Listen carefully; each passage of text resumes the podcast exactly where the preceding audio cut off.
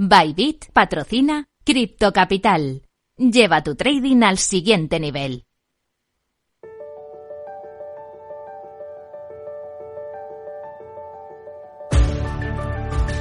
En Capital Radio, Cripto Capital, con Sergio Fernández.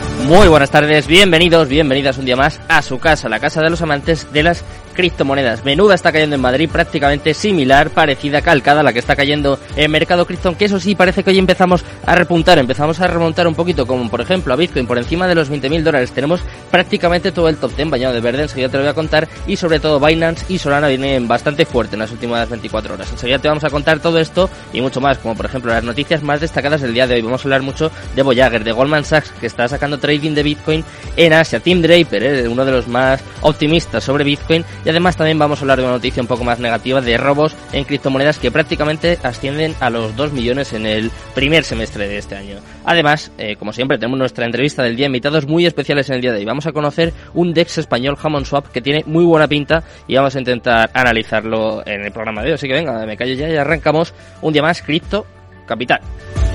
Minuto y resultado, top 10.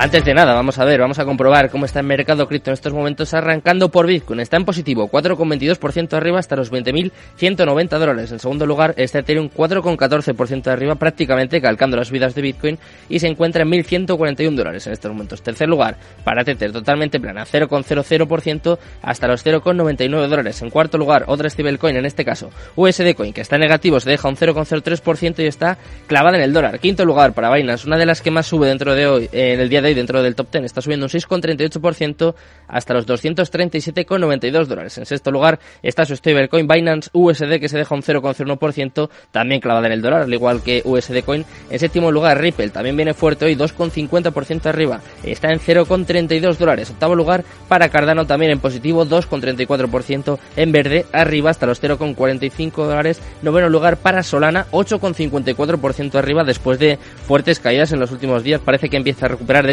está positivo en la última semana, está subiendo más de un 5% y está en 36,28 dólares en, estos momentos. Y cerramos el top 10 con Dogecoin, también en verde, también en positivo, 2,61% arriba, hasta los 0,06 dólares. Está en mercado cripto en el día de hoy. Vamos a repasar las noticias más importantes.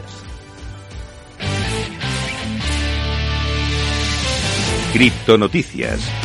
Empezamos a hablar de una de las noticias más importantes de las últimas horas, de los últimos días, y es que Voyager Digital se declara en bancarrota días después de congelar los retiros. El contagio del colapso colateral de las criptomonedas continúa causando estragos en la industria y los grandes jugadores caen como fichas de dominó. El último de ellos es Voyager Digital, que se declaró en bancarrota bajo el capítulo 11 en Nueva York según un expediente judicial del 5 de julio. De acuerdo con la petición, Voyager tiene una estimación vaga de activos y pasivos entre mil millones de dólares y 10.000 millones de dólares, cuidado, declarados para cada uno. Su número estimado de acreedores es de más de 100.000. En un anuncio, la firma declaró que tiene cerca de 1.300 millones de dólares en criptoactivos y más de 350 millones de dólares en efectivo en la cuenta FBO para clientes en Metropolitan Commercial Bank. La firma busca protección para tres divisiones: Voyager Digital Holdings, Voyager Digital LLC y Voyager Digital LT Vamos con la siguiente noticia del día. En este caso vamos a hablar de uno de los bancos más importantes del mundo, de Goldman Sachs, que ha ejecutado el primer comercio de futuros de Bitcoin en Asia. A pesar de que el mercado cripto todavía se tambalea por el colapso que ha sufrido en las últimas semanas, las principales instituciones financieras reconocen cada vez más las oportunidades que la nueva clase de activos puede ofrecer. Uno de ellos, como te comentaba, es el gigante bancario Goldman Sachs, que ha ejecutado el primer bloque de negociación de futuros de Bitcoin en Asia a través de la intermediación de, EGF, de EGFI Securities, una subsidiaria del proveedor de corretaje BGC Partners, según un comunicado de prensa publicado el 5 de julio. Según este comunicado, este es el primer comercio en bloque intermediado de contrato de opciones de Bitcoin de CME Group en los mercados asiáticos y se organizó entre Cumberland y Goldman Sachs. Vamos con la siguiente noticia del día. En este caso vamos a hablar de uno de los mayores millonarios del mundo, del multimillonario Tim Draper, que emite una advertencia sobre el dólar estadounidense y además predice un gran movimiento hacia Bitcoin. Tim Draper confía en que Bitcoin logrará una adopción masiva a pesar del reciente mercado bajista de las criptomonedas. En una entrevista dice que el público en general comenzará a usar Bitcoin a lo grande una vez que se dé cuenta de que Bitcoin es una opción para las compras diarias. Y además, mira, eh, afirma lo siguiente, las masas van a entrar muy pronto y una vez que lo hagan será toda la vez. Piensa cuando puedes comprar tu comida, tu ropa y tu refugio todo en Bitcoin. No habría ninguna razón para aferrarse a la moneda fiat porque simplemente no es tan buena porque está atada como siempre una fuerza política y tiene que pasar por los bancos. Según él, Bitcoin tiene mucha menos fricción y además es global. Y vamos con la última noticia del día, en este caso una noticia pues bastante más negativa, es que los hackers robaron 2.000 millones, había dicho yo dos, 2.000 millones en criptomonedas en el primer semestre de 2022. Pasaron muchas cosas, como por ejemplo la crisis de Terra y Celsius, hackeos como por ejemplo el de Infinity en su red running con más de 600 millones robados en Ethereum y claro, pues todo esto hecho un total, según un estudio publicado por Atlas VPN de 1.970 millones de dólares eh, robados en el ecosistema cripto, siendo la red de Ethereum la que más sufrió con 32 ataques, eh, nada mal. La siguiente es Solana, que sufrió 5 robos en los que se perdieron 383 millones. Y por último hay que mencionar a la Binance Smart Chain, que sufrió más ataques maliciosos con 47, pero eso sí, le robaron un, un poquito menos. Hasta aquí las noticias más destacadas del día de hoy. Vamos con la entrevista del día. Bueno,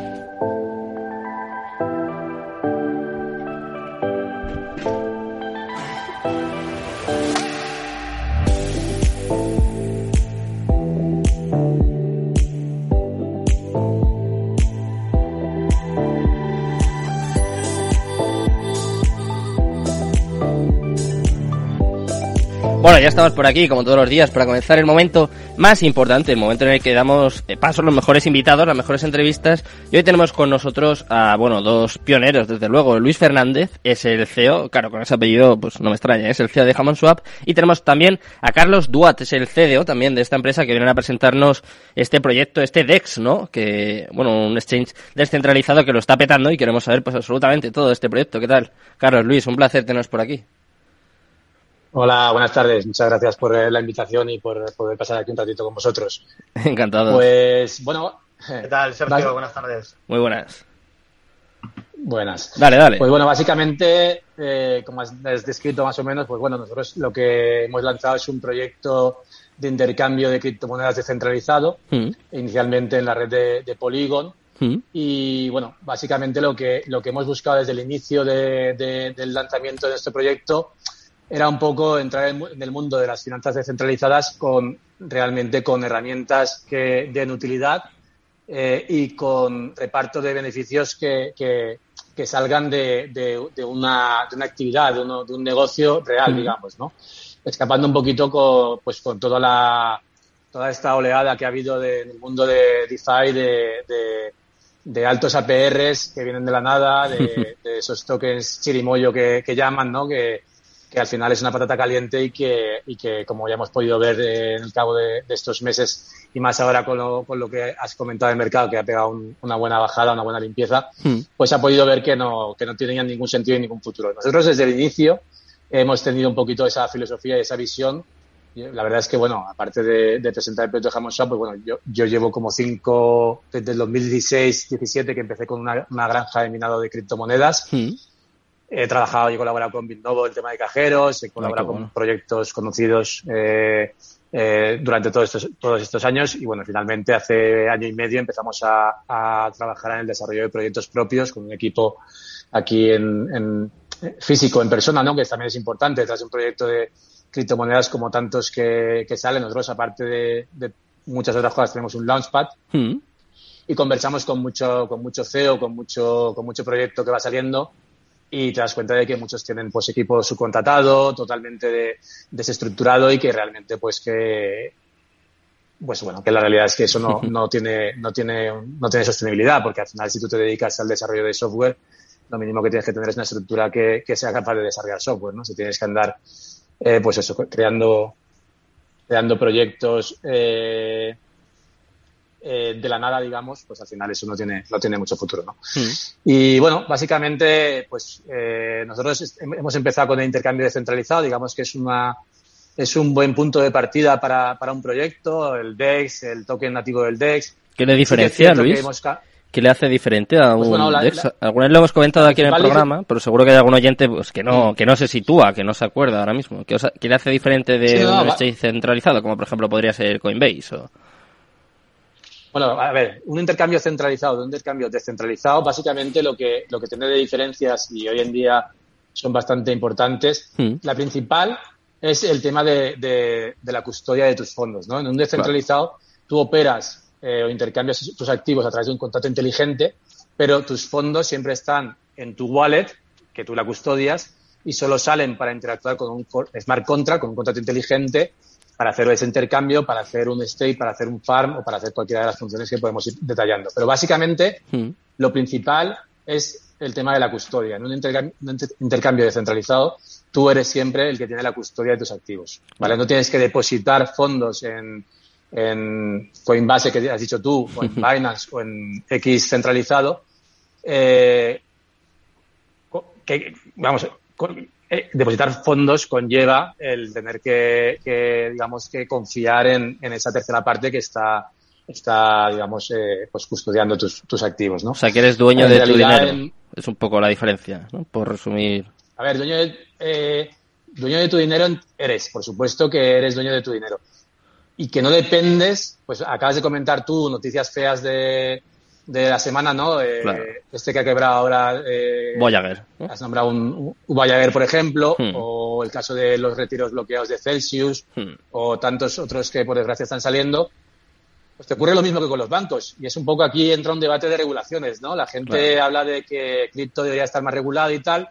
Yo defiendo en redes sociales, y lo digo con bastante lógica, hmm. que sí que habría que regular los centralizados, un intercambio centralizado como eh, puede estar desregulado un banco, porque no dejan de ser la representación de un banco en el mundo de las criptomonedas, donde tú depositas tus fondos y a partir de ahí ya dependes de lo que, de lo que ellos hagan, ¿no? Porque al final yo te doy una rentabilidad, te hago un stake con una PR de X, pero luego me dedico con tus fondos a apalancarme, a pedir, eh, a crear deuda o a, o a invertir en X cosas que luego puedan salir mal y cuando me van a liquidar o me liquidan, entonces cuando ya no los tengo y te tengo que decir que estoy en bancarrota y que vayas al tribunal a pedirlos, ¿no? Entonces, básicamente, lo que diferencia principalmente un descentralizado, no Hammond Swap, sino cualquier descentralizado de un centralizado es la custodia de tus fondos, ¿vale? Eso, una. La siguiente es el tema de la privacidad. Evidentemente, no existe regulación que obligue a, a conocer a tu cliente eh, cuando tú operas desde tu wallet en, un intercambio descentralizado. Entonces, eh, ya sabemos todos que en Binance o en Coinbase y demás tienes que dar tu DNI, tienes que dar tus datos de, residencia, eh, cierta, cierta información tuya que, bueno, que, en el caso de los descentralizados vamos a decir que no es necesario que la tengas que entregar.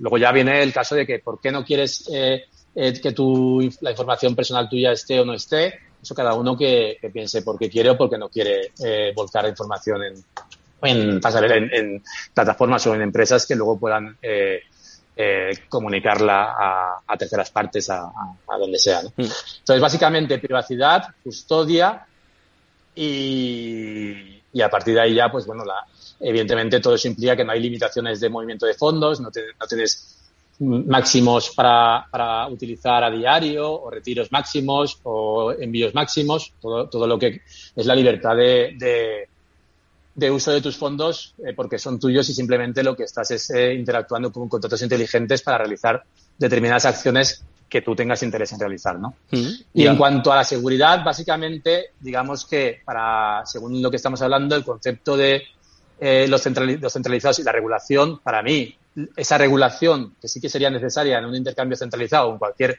empresa o plataforma centralizada que custodie o que reciba tus activos para cualquier eh, oferta de negocio que proponga, por decirlo de alguna manera, eh, ahí la seguridad depende de la regulación.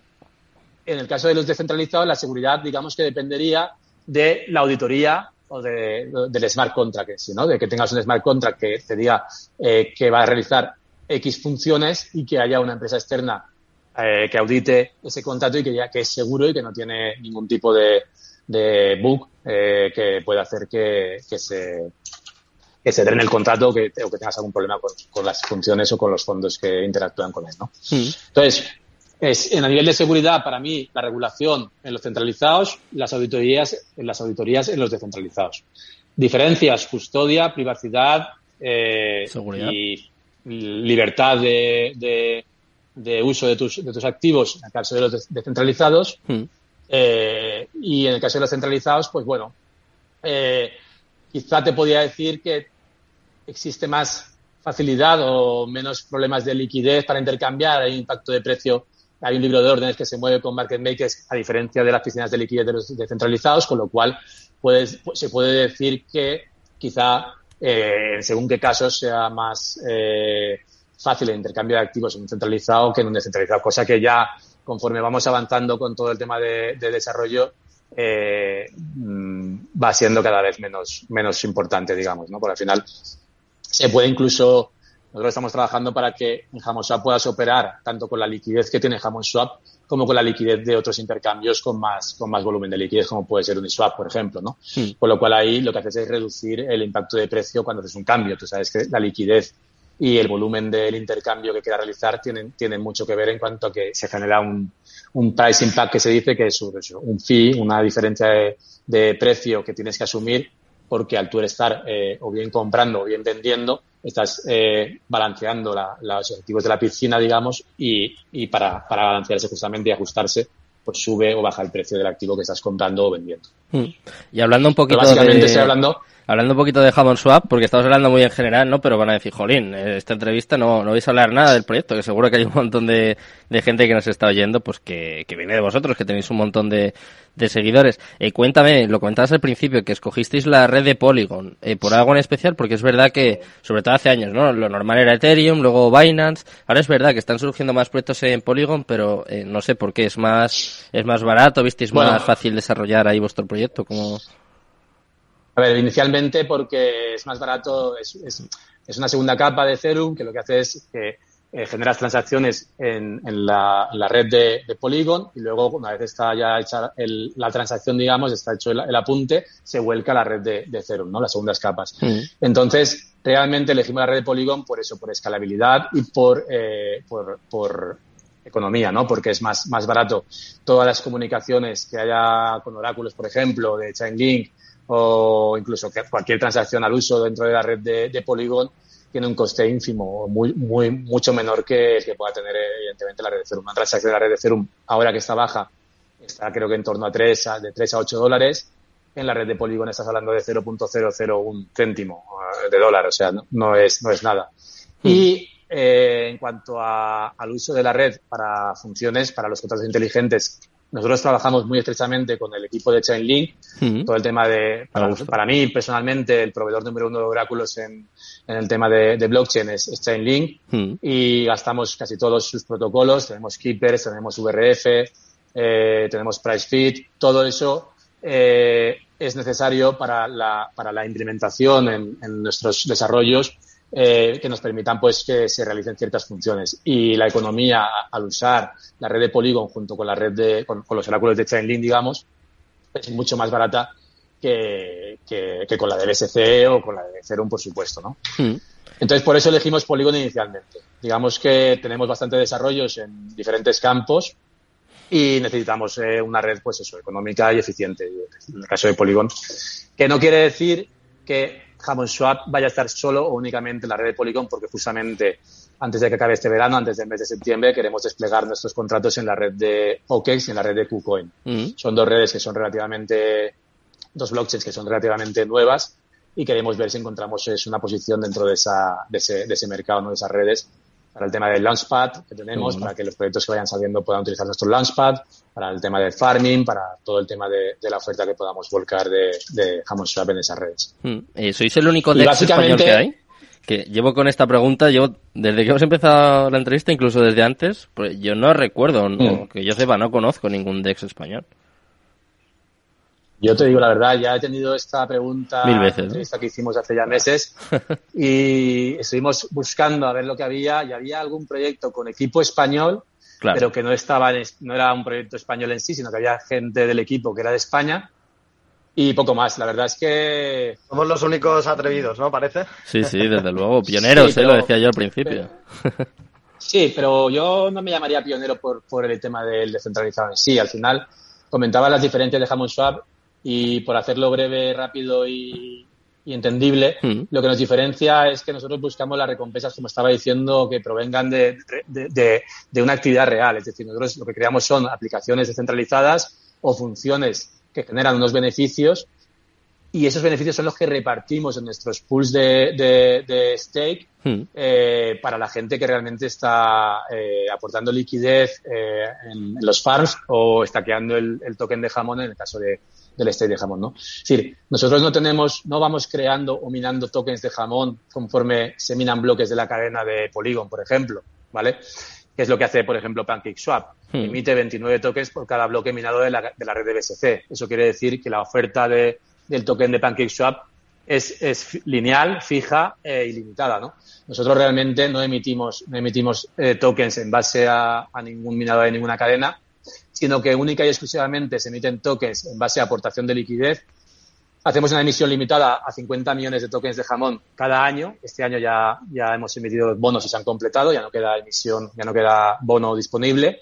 Y digamos que un bono lo que hace es darte una recompensa por aportar liquidez al intercambio eh, en jamones y realmente lo que hacemos es limitarlo a 50 millones por año porque, por otro lado, eh, lo que hacemos es, eh, con el resto de funciones que desarrollamos y aplicaciones que sacamos, quemamos jamón con la intención de quemar más de esos 50 millones, ¿no? Con lo cual realmente no está recibiendo un token altamente inflacionario, ni siquiera inflacionario, cuando realmente lo que hacemos es equilibrar la emisión con la quema para que el token en el tiempo pues tenga un aumento de valor, ¿no? Al contrario de, de lo que ocurre cuando tú tienes una inflación continua y, elevada. Es básicamente la diferencia viene siendo eso. Nosotros como herramientas tenemos órdenes programables dentro del descentralizado, puedes poner órdenes límites para intercambiar activos, tenemos el tema de disociado, una plataforma de intermediación entre influencer y, cliente, tenemos ah, eh, un partner de casino que utiliza el token de jamón, que sale el lanzamiento este viernes del casino, donde se va a poder eh, jugar a pues, juegos de gambling, ¿no? Ruleta, eh, dados, apuestas deportivas con el token de jamón. El 40% de todo el profit que genera en token de jamón se van a quemar y eso pues es un buen sistema de quema para, para, bueno, por, todo esto viene siendo pues eh, desarrollos y herramientas que vamos sacando para, para equilibrar un poco la emisión de 50 millones anuales y poder hacer que el token sea realmente deflacionario, que es el, el, fondo de, de, nuestra, nuestra intención, ¿no? bueno. Tenemos el tema de, del casino y tenemos también la intención de sacar eh, pues, eh, herramientas útiles, como he dicho, pues tema de copy trading, una plataforma mm. de, de, un broker, un broker descentralizado donde la gente pueda, eh, digamos, pues eh, lo que viene siendo, a, yo lo llamo apostar, ¿no? A futuros de, de activos, bien sean de criptomonedas o bien sean incluso de, de otro tipo de activos, mm. eh, pero descentralizado también, siempre sin depósitos, siempre a través de contratos inteligentes y, siempre con la custodia de tus, de tus, activos para, pues para, bueno, para poder operar si, si, es de tu, si es de tu interés, ¿no? Operar eh, apalancados, operar futuros y, y, todo el tema este. Sí, pues mira Luis, como veo que no nos va a dar tiempo porque es que tenéis tantísimas cosas en Shop que yo creo que no, no nos da tiempo. Yo ya, ya sabía, ¿eh? ya de alguna forma os había investigado y ya lo intuía. Así que si os parece, eh, lo pasamos mm. al viernes. ¿Os parece el viernes sobre las 11? Quedamos por aquí, lo hacemos por Twitch también. Sí. Y así que la gente vea un poquito vuestro Dex y... ¿Parece? Mm, si queréis hacemos una presentación.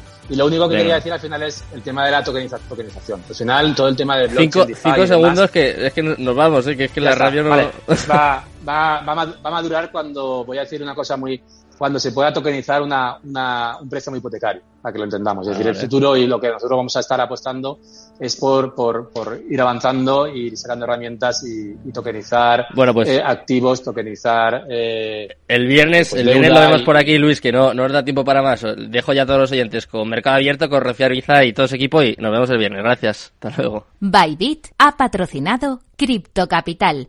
Lleva tu trading al siguiente nivel. Capital Radio Madrid 103.2. Nueva frecuencia, nuevo sonido. Los robots escuchamos Capital Radio.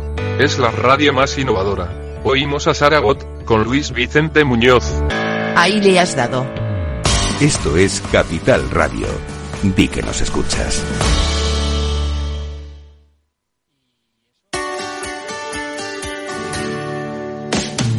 Humanos en la Oficina, el programa más divertido y de mayor influencia en el mundo de las organizaciones, con el presentador de mayor audiencia en el mundo del capital humano y speaker internacional Miguel Ángel Pérez Laguna.